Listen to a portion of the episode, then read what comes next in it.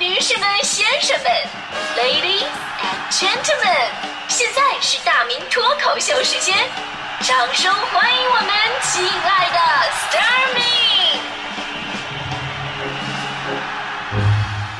好，欢迎各位来到今天的大明脱口秀，我是大明。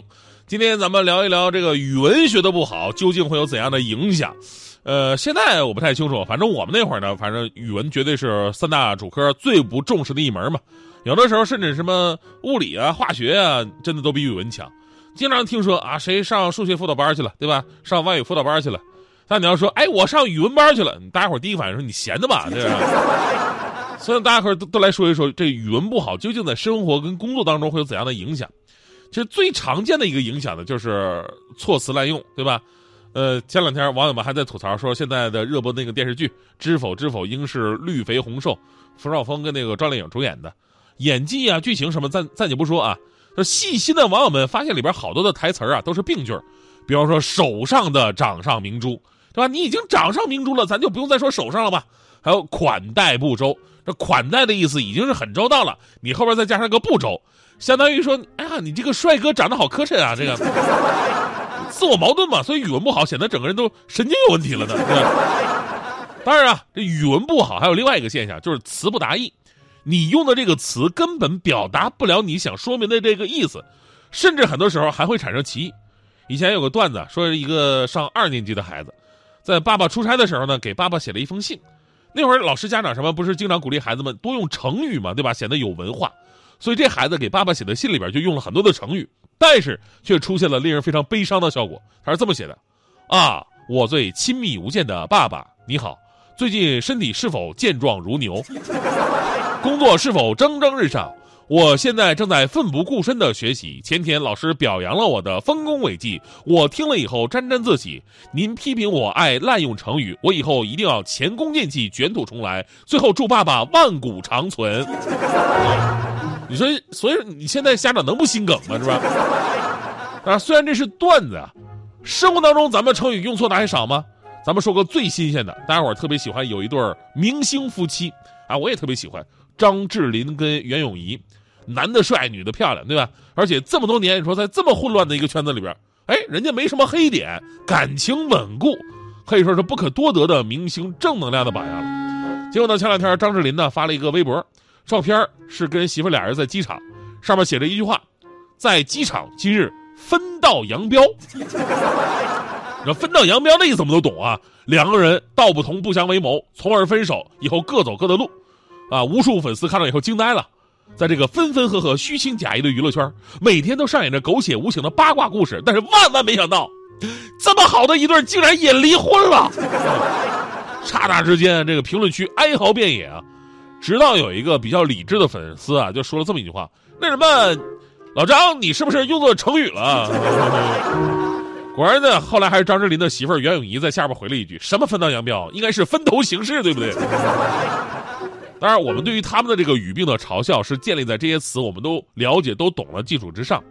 你要是再扩展到其他成语，那真的是谁也别嘲笑谁，大家伙都有用错的时候。你要是不信吧，哎，我接下来我说几个。成语，看看您平时您有没有用错过，用错过多少？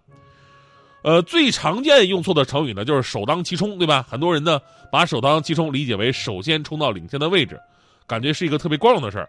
其实首当其冲的本意呢是一个，呃，比较惨的一个词儿哈。第一个受到冲击，还有一个词儿呢是七月流火，经常被理解，哎呀，七月太热了，骄阳似火。其实这火指的是大火星，意思是农历七月大火星西行，天气开始转凉了。还有那个曾几何时，我们经常当成啊，在很久很久很久以前，不知道从什么时候开始，对吧？其实它的本意是过去没有多久，就在不久之前。这几个咱们经常说，已经不新鲜了。我跟各位说几个新鲜好玩的啊，也是非常非常常用的。糟糠之妻，如果你形容你的媳妇儿为糟糠之妻。你一定会被媳妇儿打得生活不能自理，啊！这个时候你一定要留着一口气告诉你媳妇儿：“你怎么这么没文化？”糟糠之妻，指的是跟你一起曾经共患难的妻子。这个词儿跟长相、跟气质一丁点关系都没有，它是一个非常深情和感恩的褒义的词语。所以回家勇敢的叫你媳妇为糟糠之妻吧。当然了，你理解他不理解，那也没办法，是吧？啊还有，如果我们说一个人胸无城府，你的第一个反应说这个人头脑简单，对吧？男的犯二，女的傻白甜。其实这个词儿吧，完全被我们理解错了。它本身是一个褒义词，说的是这个人啊，待人接物坦率真诚，心口如一。如果有这么一个人对你胸无城府，那么你应该好好的爱他。还有我们在电视剧里面看到有犯人被判刑的时候，会有人求情啊，说：“哎呀，饶了他吧，这个人呢罪不容诛。”那大概意思他罪不至死，给他一条活路吧。好吧，其实“罪不容诛”这个词儿啊，真正意思恰恰是跟他完全相反的，是这个人简直罪大恶极，弄死他都不能解气。所以这些词儿您真的用对了吗？这些都是咱们语文知识当中的星星点点而已。就很多时候我们不重视语文，是因为觉得语文呐离我们的生活真的太贴近了，不用特别的去学习。但是正是因为这种忽略，让我们有一种差不多就行的一个观念，于是就产生了看着像什么他就念什么，看着像是什么意思就真的以为是那么个意思，于是呢差之毫厘，谬以千里。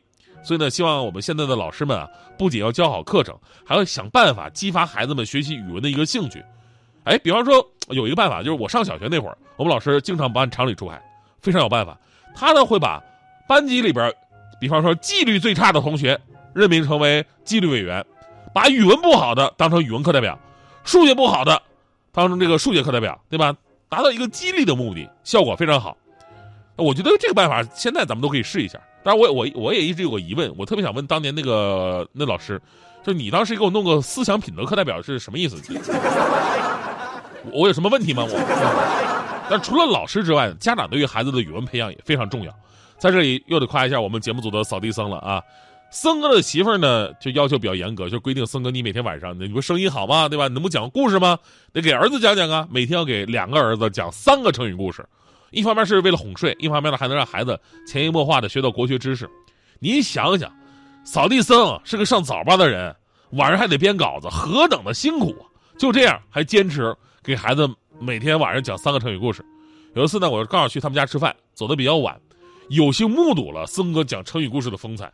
当时僧哥是这么讲的：“孩子们呐，在很久很久以前，乌龟和兔子赛跑，结果兔子太骄傲，被乌龟抢先了。兔子拼死狂追，结果不小心撞到树上死了。”恰巧一个农夫经过这里，拿起兔子回家煮了吃。从此他便整日守在这里不干活。由于没人照料，庄稼短了不少。于是他就把庄稼一拔高，结果庄稼也都死了。孩子们，这就是龟兔赛跑、守株待兔和拔苗助长的故事。那什么，孩他妈，三个成语我都讲完了，我先睡觉了啊。我们中国的汉字落笔成画，留下五千年的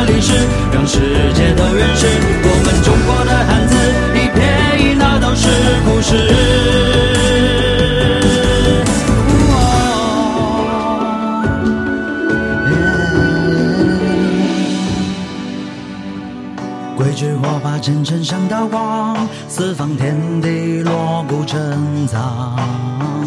古人生性深意辨恶良，八小诡计魑魅魍魉。有双若浊，火焰炎影，谁吹渺茫瑰宝。谁，一气，踽踽独行，醍醐灌顶，变变卦叠，凤尾龟，孽龙行大大，犄角旮旯，娉婷袅娜，涕泗滂沱，闹闹不休，不浪不游。啊，多阶叠写，耄耋饕餮，囹圄隐圄，奇语巨语，有恶无玄，无恶不全，积累回回啊，咋解决？尺法藏笔，针砭时弊，临字执笔，一张一形。我们中国的汉字落笔，千年的历史，让世界都认识。我们中国的汉字一撇一捺都是故事。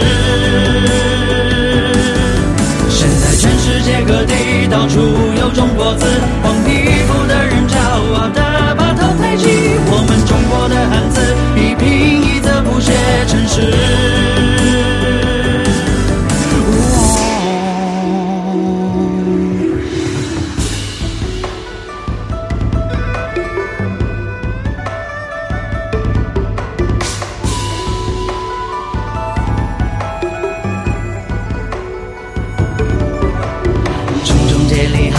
起踽踽独行，醍醐灌顶，翩翩挂蝶，风为鬼孽，龙行大大，犬叫嘎啦，冰顶鸟涕泗，滂沱浪淘不休，不浪不游。啊，多借蝶蝎，猫蝶，饕餮，鳞鱼，银鱼，鲫鱼，巨鱼，游而不旋，呼不倦，涕泪汇汇，阿杂皆绝，直发藏皮，针砭时弊，鳞次栉比，长一息。我们中国的汉字落笔。让世界都认识我们中国的汉字，